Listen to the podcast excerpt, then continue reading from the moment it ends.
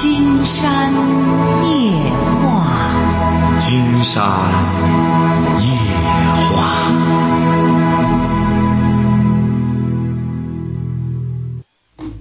晚上好，听众朋友，我是您的朋友金山。喂，你好，这位朋友。哎，金山吗？哎，我们聊点什么？啊，啊，我想聊点我儿子的问题。我儿子处对象处两年多了，然后那个刚开始处的时候呢，这个女孩呢，就是那个想要他俩过不要我，但是，呃您是您是哪儿的？我是东北的，东北的哈。您儿子那个，您儿子多大了？我儿子三十了，你儿子三十，他是干嘛的他现在呃属于 IT 吧，就是？IT，他是什么毕业啊？他是呃技校，技校毕业，还 IT 行业，不是他干嘛？就是卖电脑啊，他不是就是给那个 POS 机装软软件什么的。啊？说吧啊，技校毕业还他找个对象，就那意思不要你。啊，对，因为我还是单身，我自己带儿子过二十年了，那现在身体还不好，还不能独立。然后呢，就是这个女孩呢，就是谁不能独立啊？谁不能独立啊？我，哦，你怎么身体不好？对我身体不好，我现在还要面临一个手术，哦腿脚也不好。哦哦，然后那个我让，然后那个，呃，后期儿子和他谈谈妥协了，妥协呢，女孩是沈阳的，然后呢，他要把我儿子自己带沈阳去，然后儿子不同意，不同意呢，儿子还舍不得的，还挺喜欢的，然后呢，我儿子就来到长春，在长春这打工，嗯、然后呢，他说你要到长春，我就和你去，儿子到长春来这儿来了，他也不来。他也不来，然后呢，最近提出了呢，还是不要我。儿子说：“那不要我妈不行，我妈就唯独我能养他老，他找谁去？又没有个我我自己是单身，又没有老头儿。那您现在打电话是什么意思呢？我我想求你帮我参考一下，我该怎么面对？我还是我们努力让儿子接纳这个女孩呢？您看，您看，金山觉得您儿子明白，您糊涂。那这种女人，你要她干嘛呢？你想想，她呢？你你得这样想。您听着哈，您听到了吗？能听到金山讲吗？能能您要知道，金山讲过，佛门广大，怎么着？不渡不善之人。你首先这个女孩这么不善，你说他一找你儿子，就让你儿子把他妈给扔了。您想想，他将来再伤害的是谁啊？就伤害你儿了，晓得吧我？也这么说，我也这么说。前些日子儿子跟他谈就分手了，因为这个问题没谈成，因为我家庭您这么说什么？您儿子在跟前嘛？您这个应该让你儿和金山对话。您扯这个有什么用啊？您得让你儿说。金山觉得您儿这样选择就对了。这种女人有什么可值得留恋的？我就让儿子跟你听跟你打电话，他不敢，他怕你说他。不是说他很简单，金山觉得不用说。您儿找这种东西很简单。当年的时候，商纣王找那个呃呃找那个呃妲己，这不很简单吗？你找来之后，他倒是干什么时候？最终他伤他呀。这是问题谈一年多了，还是还是不要。谈一年多，连谈都甭谈。这种女人就不要。那您儿说白了是个爷们儿的话，就不要这个，很简单，这还谈呢？你稍等一会儿，我叫我儿子听好吗？啊，您儿子做的是对的，这种女人要他干啥？现在儿子和他分手了，他现在还找我儿子。你就甭搭理他，很简单。您儿这就您儿就是个爷们儿，今天觉得像个东北人儿，很简单。这个就甭和他废话嗯，他就是现在让步。您记住了，这小伙子他让步都不要他，这种女人还回来之后不让我要我妈了，你一边待着去吧，你这，这个你连要她都不要她，说白了，你这女人还回过头来，这这这三条腿的蛤蟆找不着，说白两条腿的女人到处都是，回过头来我叫我儿子一下啊，你稍等啊。你说真是，我们现在有些朋友啊就是这样思考问题啊，你得思考他根本问题。这个人，这个这不善的人哎，我儿子来了，跟我儿子说一下。啊，嗯啊，哎，这位小伙儿，哎，你好，金山老师。您好，这位小伙儿，金山觉得您做的很对。啊、因为没有办法，因为这头是我的母亲，我不能不可能没错啊！你说说白了，你你这就做对了。这种女人说白了，她过脑子不过脑子？你想想，你母亲呀、她上来就挑唆你这个的话，等到说白了，你母亲这这边打发完了之后，接下来就伤你。对，哎，这个就是连犹豫都不犹豫。金山刚才不是讲了吗？三条腿蛤蟆找不着，两条腿的女人到处都是。大丈夫何患无妻呀？是不是啊？你就办这一件事儿。金山告诉你，这这位小伙儿哎，你就办这一件事，为了你妈把这女的给休了，你就有自信了。将来再找女人，先给她立这条规矩，是不是啊？是这才像个东北爷们儿，哎，这就对了金山。就做的很好，像你这这种男人啊，这种男人将来立得住，晓得吧？女人都喜欢，好不好？好好照顾您妈妈，您妈妈不容易，二十年带着您个人，是不是啊？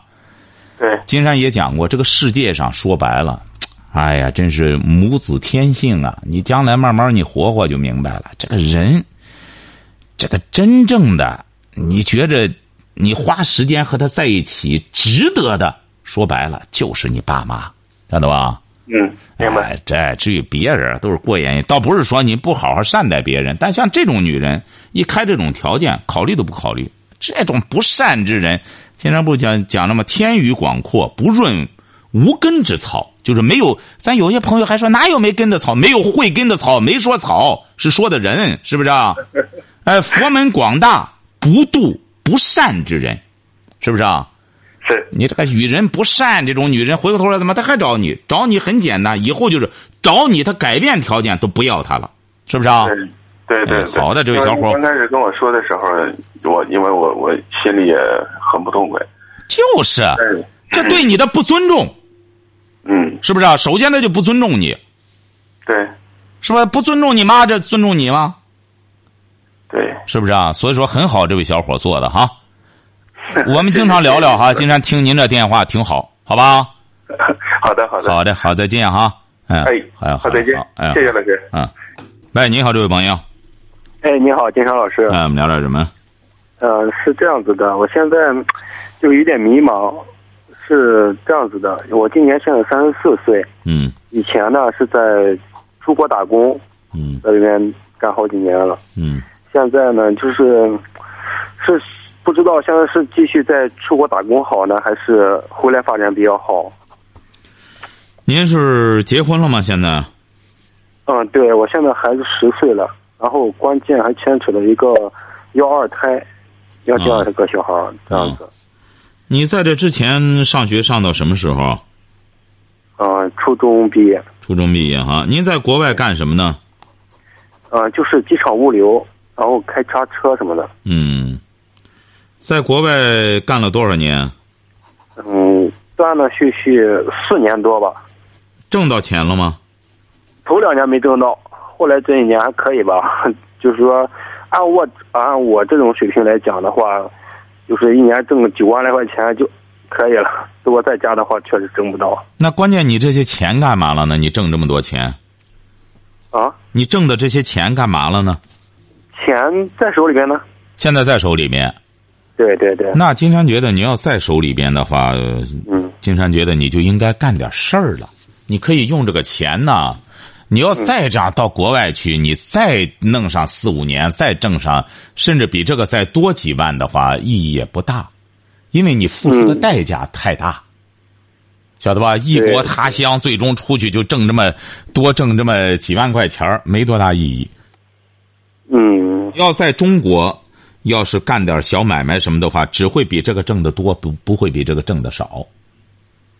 嗯，还有个事儿是什么呢？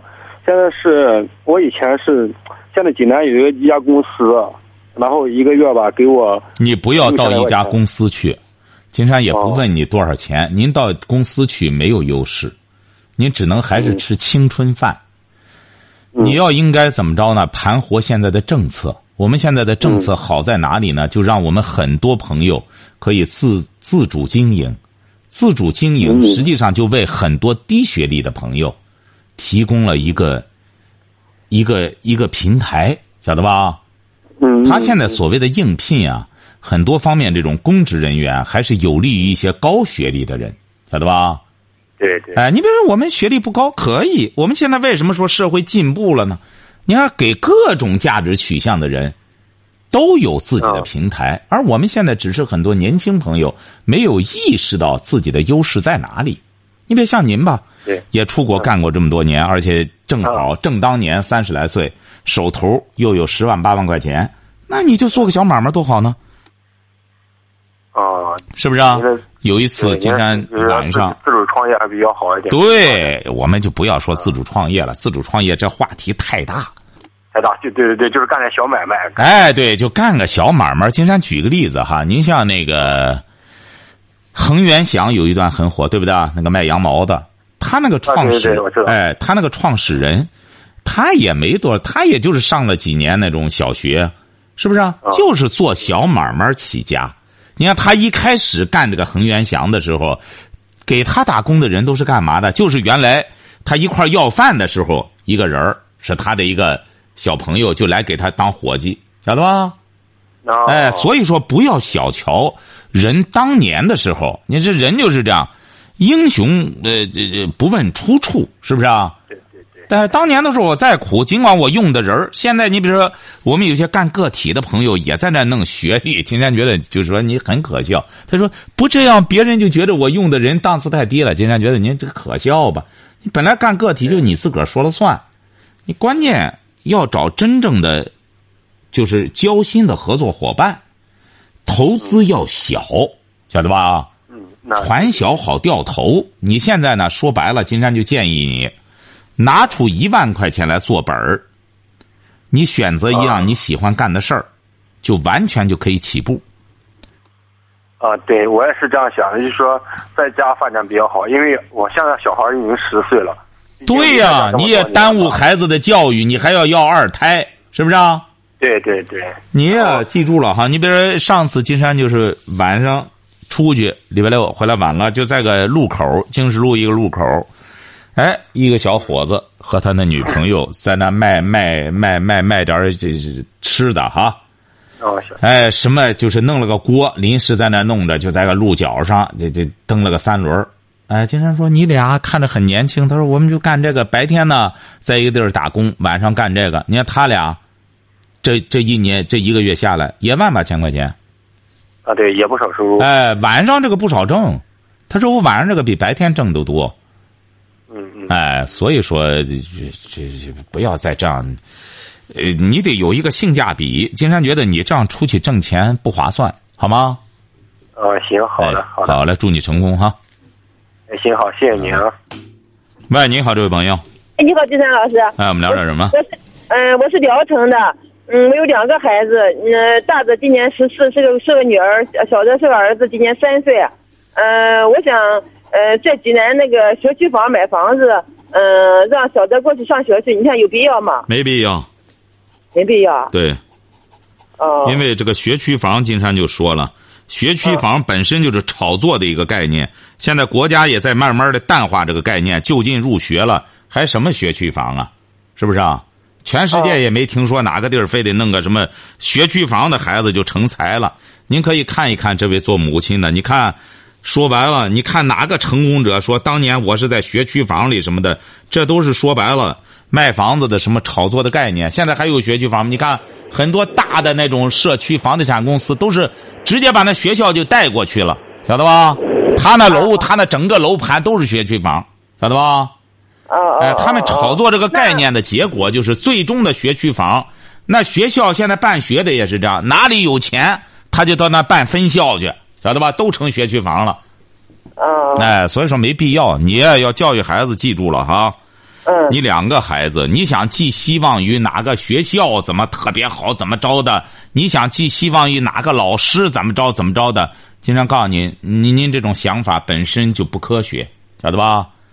你要真正你的孩子，你想教育他，真正想让他学好，真正那仁义礼智信，真学一个这合格的人的话。尤其是做人的话，经常告诉你，靠谁都不行，还得靠父母，晓得吧？对对对对对。所以说，多拿上一些钱买学区房，实在划不来哈。好嘞。当然，这金山的观点，你要愿意听别人的说，你要去买，金山也不反对，好吧？你说我有必要吧？呃，就是我现在在聊城做生意的吧，也没精力管孩子。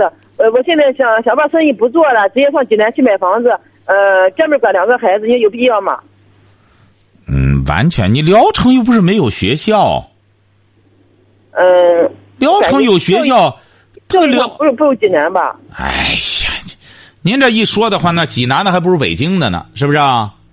你一说北京的，还不如又现在又一些人呢，北京不如上国外呢。你真正看看，在国外说白了学好的又有多少，是不是啊？嗯嗯。你要真正那个比例的话，真正你得有个比例。到国外学的，金山反正到美国和他们聊起来，百分之五十的人在那瞎混，晓得吧？嗯也不在那学习，就是花着爸妈的钱在那瞎混。为什么在国外拿文凭更难？嗯所以说，真正的适合自己的，我们老百姓都说，我们中国人出去之后就知道，我们得吃中国饭，吃洋餐实在吃不惯。那我们为什么学习非非得回过头来？你到外边学完了，中国这这课本还不够你看的吗？是不是啊？哎，嗯所以说记住了哈，就是首先你是聊城的，要热爱这片土地，然后呢，学校里有什么问题，你或者要发现了，你说我孩子在这上学，金山老师，我都按照你说的那办法办了，但这个学校不达标，哪一方面哪一方面，你给金山提出来，那么金山会帮着你解决，好不好？嗯好好。哎，好，再见哈。啊，再见。哎，好了，因为我们现在很多孩子，你连学校的要求都不能达标的话，你还挑学校呢，不很可笑吗？喂，你好，这位朋友。喂，你好，请问是金山老师吗？没错，我们聊点什么？啊，我是想问一下关于研究生和工作的问题。研究生找工作，你研究生毕业了吗？啊，不是，我不是研究生找工作，是研究生和工作的问题。我是今年刚考上研究生。哦，你啊，具体具体是这样的，是我之前本科呢，我今年大四嘛，嗯我本科学的是建筑室内的，然后今年考试被调剂到云南艺术学院学了一个学术型的叫玉石研究这个专业。嗯然后工作这块儿就是家里有一个快退休的一个亲戚帮我找了一份就是呃银行的工作，然后两个两个我就有点纠结，我不知道应该选择哪个是正确的。那金山的观点的话，很简单，读研究生。哦，读研究生，哎，读研究生，这个女性的魅力，您记住了哈。嗯这个女性的魅力都在她身上放着呢。嗯哎，你就说白了，你把这整个魅力放您身上，您就没工作的话，您放心，那些男的也会把您当成橄榄球，晓得吧？嗯嗯哎，都抱到就是抱到怀里去争，哎，您就是回过头来，您就是甭说在银行，嗯您就是在在总行，你这嗯自身的魅力达不到的话，男的照样不追。金山觉得一个聪明的女人的话，工作不重要，为什么呢？嗯这个女人最终她找个男的，现在这工作，你找个男的，人家最终他得和你在一块儿成个家，得养孩子，是不是啊？嗯嗯你等到你生了孩子之后，你说你在工作那边还得教育孩子，你这说白了，这种选择就是不科学。为什么呢？嗯他过去的时候是没办法，为什么呢？因为在过去的时候，你三十年前他必须得双职工才能养家，晓得吧？嗯嗯嗯因为那个时候社会就是这样分配的，他就不是你单职工你就没法养家。嗯而现在不一样了，你有本事了之后，你自个儿挣的钱何止养你这个老婆，连爸妈整个家都能养起来，是不是啊？嗯嗯，对，哎，所以说你要明智的话，你都读了研究生了，一个女孩子能读到研究生，受了良好的教育，就充满了魅力。那么你选择男人的时候，他回过头来还得让你再干什么活的话，你找他干嘛？是不是啊？嗯是，哎，所以说把所有魅力好好读书，你得真读。金山指的这个，晓得吧？嗯嗯你们上次有个女孩给金山打电话，都博士毕业了，哎，我就觉得我长得不好看的嘛。你看她都博士毕业了，她还觉得自个儿长得不好看呢，这就说明什么呢？精神的东西没有真正揉到她骨子里去，是不是啊？嗯嗯哎，所以说金山坚决建议您读研究生，而不要上什么这这个银行这个那个的，晓得吧？嗯嗯，好。哎，好嘞。哎，那老师，嗯、是这样，我还是想要具体问一下我这个专业性的一个问题。您这个专业是什么？叫叫什么？玉石就是玉翡翠，呃，玉石鉴赏嘛，是吧？哎，哎，对对，就就差不多是这个意思。嗯，哎呦，您这专业太好了！经常告诉你，您这专业毕业之后专门忽悠那些玉石大王，他们现在卖这个的，说白了，懂行的不多。哦，哎，呃，哎为什么呢？你看现在包括金山到南方的时候啊，包括到国外一些卖这个的哈，嗯嗯，呃，真正懂行的不多，他们弄个所谓的机器弄过来，你看他这纹路什么玩意儿的，真正说白了下功夫研究这个也不多。所以说你这个专业很好啊，现在。嗯，现在有什么不好？一个女孩懂玉石的话，你想想，但是你真得下功夫啊，嗯嗯，是不是啊？好。哎就像呃学医病理解剖一样，你病理嗯解剖你不多看片子，光整天光干看课本上的，真正这个病变没病变，看这片子看不懂啊，是不是啊？嗯嗯，好，行。专业很好，您这个专业只要哦好好学的话，就业说白了比你在银行要挣的更多，就在家里就挣钱了。别人买个什么玩意儿让你来鉴赏一下，将来你们这个专业指定也得考证什么的。您再有个什么鉴别，你没看见那故宫那帮人光出来干这活吗？嗯是不是？王刚拿着个锤子要砸的时候，先问问他真的假的。说白了，他也是割皮菜瓜，好吗？嗯嗯，好嘞，好，好，祝贺，你哈谢谢，，好再见哈谢谢老。师，再见。啊嗯。多么需要金山给他指点一下。你说到银行去把这研究生一丢，你说这种选择，哎呀，那将是终生的遗憾。喂，你好，这位朋友，哎，你好，哎，我们聊哎，我们聊点什么？嗯嗯，我想聊一下我家庭的这个问题。您是哪儿的？嗯，我是我老家是河南的，我现在在东莞这边。东莞哈。嗯，对，啊，说吧，怎么了？嗯，是这样子，嗯，我公公婆婆他们有那个重男轻女的那个思想，我是，嗯，我是零七年跟他儿子结婚，然后，然后呃，就是一零年之后有两个女儿嘛，然后出来之后就是他他有一个女儿，嗯，就是我有一个妹妹，就是我我老公有一个妹妹，然后他生了一个儿子。然后公公婆婆就是嗯喜欢那个儿子嘛，然后就去他们家去了。不是，金山告诉你，您这两个女儿都多大了嗯、一个五岁，一个三岁。啊？您就想问这个问题吗？呃，不是，我是想是这样子，他们他们去他那里现在都已经三年了，然后我跟我老公就觉得，嗯，就是老人家嘛，以前的时候我是一零年出来，一零年出来的时候，就是带着我小女儿出来，现在小女儿三岁了。嗯，我去年一四年的时候回去，然后就就去他们家，就是就去我我呃我妹他们家去去嗯去讲这个事情，叫他们回去，想着把小孩子给他们就给个台阶下，让他们回去，他们不回。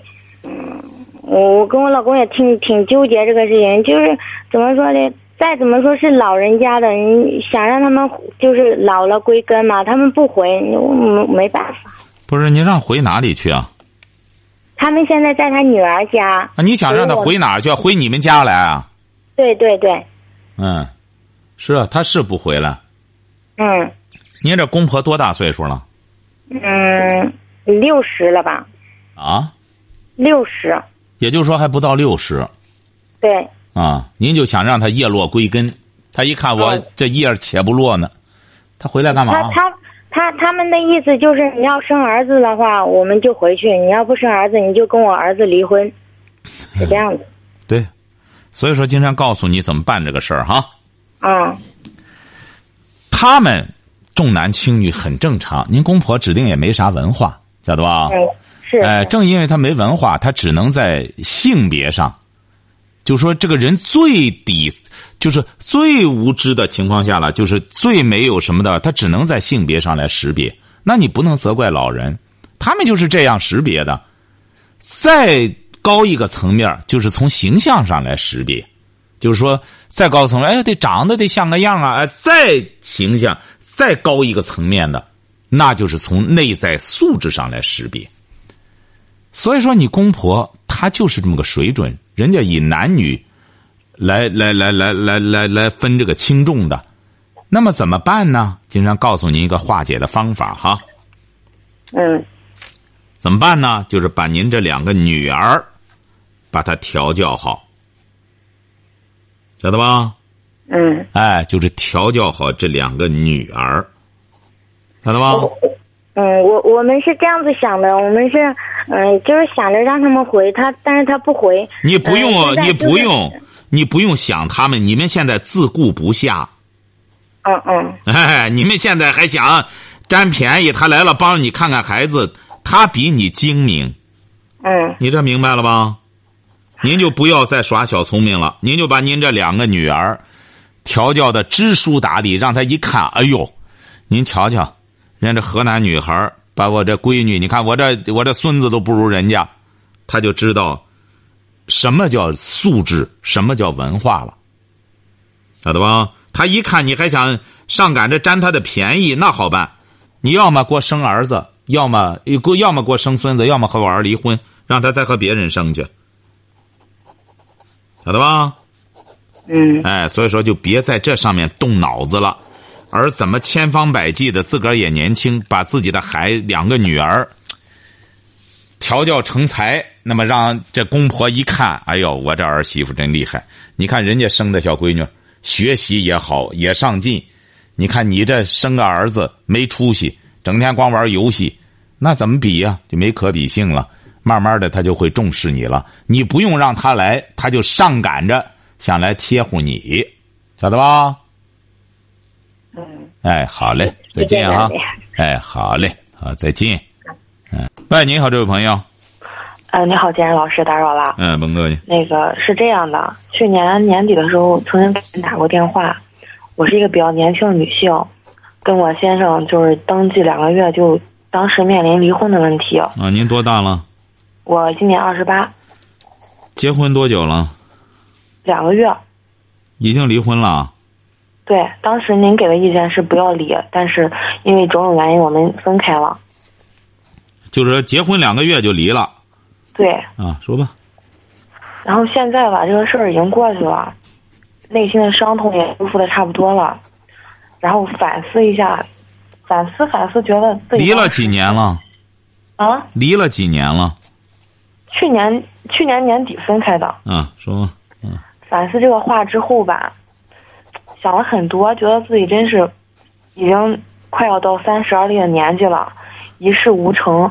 作为一个女人，最重要的婚姻还没有经营好。现在又开始新的生活了，有新的感情了，当然可能时间比较快哈。新的先生也愿意接受这段，就这段我的这段婚史，我就想，人家为什么愿意接受我这段婚史呢？想来想去，觉得自己不是特别了解，想不明白。不是，这有什么想不明？他多大了？现在这小伙子三十岁，啊，他是一个比较优秀的人，那条件也比较成熟，啊，我就觉得他没有婚史，啊，他为什么要接受我呢？在世俗人的眼光里来说，很简单，因为他没有婚史。那你说的这不很简？他很清白，他不知道结婚怎么回事儿，所以说他也不知道女人结婚结婚以后的女人是咋回事儿，他不知道啊，他不知道你有很多伤痕得需要，他有很多伤痕得需要你去慰藉，他不知道这一切，他都不知道，他不知道水深水有多深，所以说他就这样吗？这个你也不用畏惧，很简单，慢慢处吧，得让他知道了，他然后再做出选择，那就是理性的了。那现在小伙子当然是让他三十，他这么年轻，三十岁，他又没经历过婚姻，那么他当然就都无所谓了。但是我我就想，作为我，那你第一个找的那那个丈夫，他不成熟吗？他不成熟，他没他用您的话说，他心理上没有断奶，他怎么没断奶呢？他是典型的中国这一代八零后的妈宝男。您您非常非这个您倒常典型您这个学的倒挺快。金山倒觉得他可能比这个更能成更成熟，只是你需要的是断奶的，那你就认为确定这个男孩就断奶了吗？他凭什么断奶呢？现在现在妈宝男很时髦，男孩子都不想断奶，都巴不得吃奶，他凭什么要为你断奶呢？哪个男孩你说我不吃奶？很多九零后说白了干什么的，都以不断奶而自自居。都以啥不会干都自居，那他为什么不这样呢？不撒娇呢？他不是为了我断奶的，就是我认识他之前，他已经是一个成熟个体了。嗯，现在我就觉得，您说像我这样，我我应该按说正常世俗人的眼光，我应该有一点自卑心态的吧？毕竟对他来说，他是清白的，我是有故事的。有故事不是说不一定人就就不清白，他这个干净不干净，全在一种精神，它不是说肉体的一个概念。你说我到了我这个年龄，建老师，我就想，如果我跟他走进婚姻殿堂，我应该为我能为他做什么？很简我能单为，很简单，不用。金山不是讲了吗？男女之间很简单嘛，郎才女貌。但是那个多少有点肤浅的嫌疑吧？什么肤浅？咱郎应该，我觉得应该有更多的精神追求。不是您说什么肤浅？不是您我是说郎才女貌是不是有点肤浅啊？什你说？男人找你找对象找你找老婆，图的只是长相吗？你也不是。你您听着，这位朋友，是你理解的肤浅，是你理解的肤浅。你把这个貌啊理解成长相了。自古以来，圣人说的郎才女貌，它就不是长相。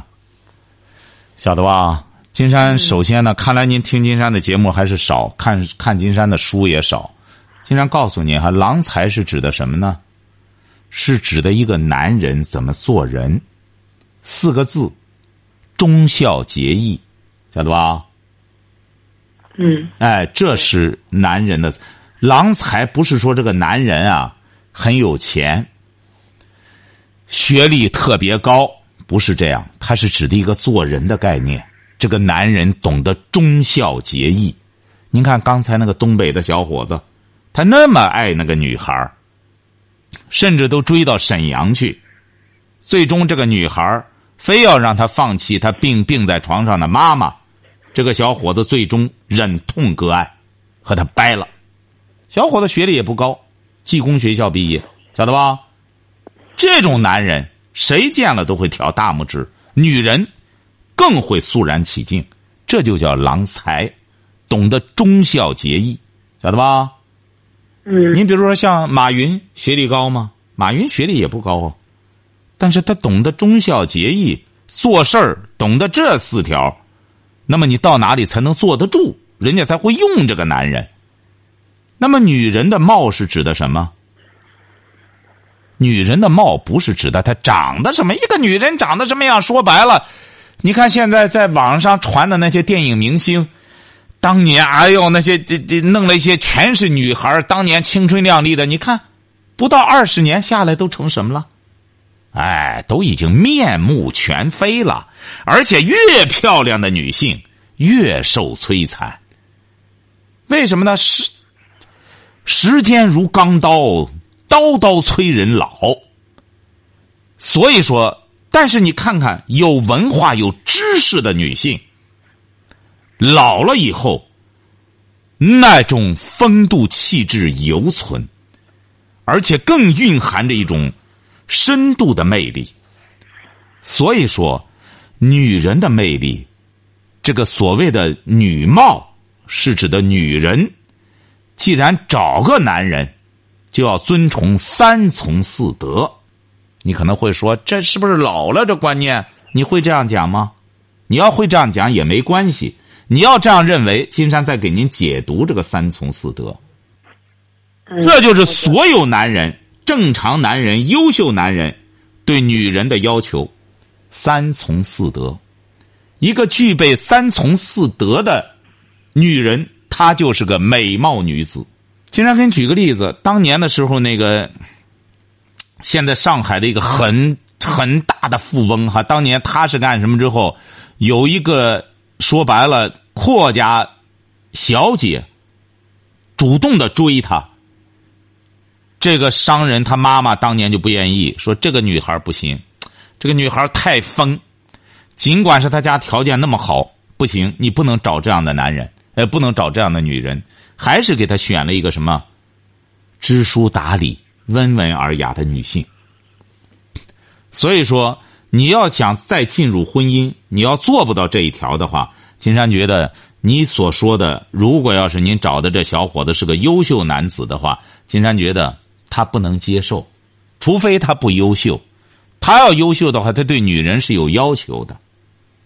所以说，你也无需顾虑，你只要做到三从四德。有些朋友会说了，那为什么男人、女人就得遵从三从四德呢？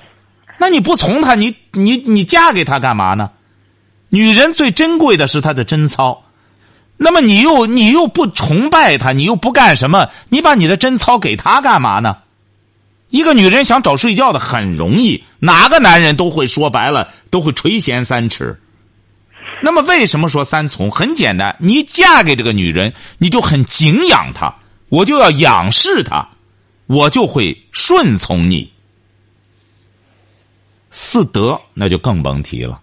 那么一个女性坐有坐相，站有站相，该做饭该干什么的话，说白了，贤妻良母这些都在。当然，最低标准也得是个贤妻良母，晓得吧？最低标准。哎，最低标准。当然，你说三从四德一般的女性，说白了，这个都是过去那种饱读诗书的女性。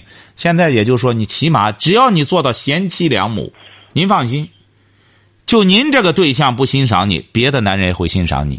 所有男人都会欣赏贤妻良母的。这就是女人就目前而言给女人不算高的一种境界吧，也算最高的境界吧，就是做个贤妻良母。还有什么问题说？那个对于过去的事情呢，不应该再提了，对吧？我去有什么事情啊？说白了，你就离过一次婚，你这个他又知道了，明明知道了。再者说，这小伙子也三十岁了，他也不是干什么的。再者说了，你呢？既然认为这是你这个缺陷，那么你觉得，你看我我是有缝隙的女人，人家整个没没找过女人，那好办，你就多做一点儿，你做的更多一些，这个男人就会觉得问心有愧。哎，你看人家还是个女孩，对我这么好，那么你敬他一尺，他就会敬你一丈，你就多做不就好了吗？你这样让一个男人会更会感恩的，你别就别再有那种。出嫁女的那种、那种傲气，那种整天折腾人，那弄那个，就那套嗑就别要了，就干脆就是踏踏实实的和对方过日子，好好的什么不就行了吗？你不要老提那个，你能接受吧？你以为接受了以后就行了？那好，那个我只要是没后顾之忧了，我就开始再耍开看吧。那不行，你那个是抹不掉的。那怎么办呢？你就做的更好了，那些东西就不在话下了。就像一个男人对自身形象。缺乏自信，那怎么办呢？你就把事业做大，那相互弥补吧，硬件软件相互弥补不就得了吗？同样，一个女性也是这样。你说你甭别的了，金山给你举个例子，汉景帝找的那个对象，您知道汉武帝他妈是什么吗？汉武帝他妈就是汉武帝他爸爸汉景帝找的这个王美人。她是个什么？她就在民间的一个女性，而且还是嫁了人、生了孩子的。汉景帝把她弄了宫里去，又又和她生了孩子，最终生了汉武帝，晓得吧？嗯。他爱这个王美人，爱到什么份上，都把他的孩子立成储君了，晓得吧？为什么？人家王美人会做人。好，今天晚上金山就和朋友们聊到这儿。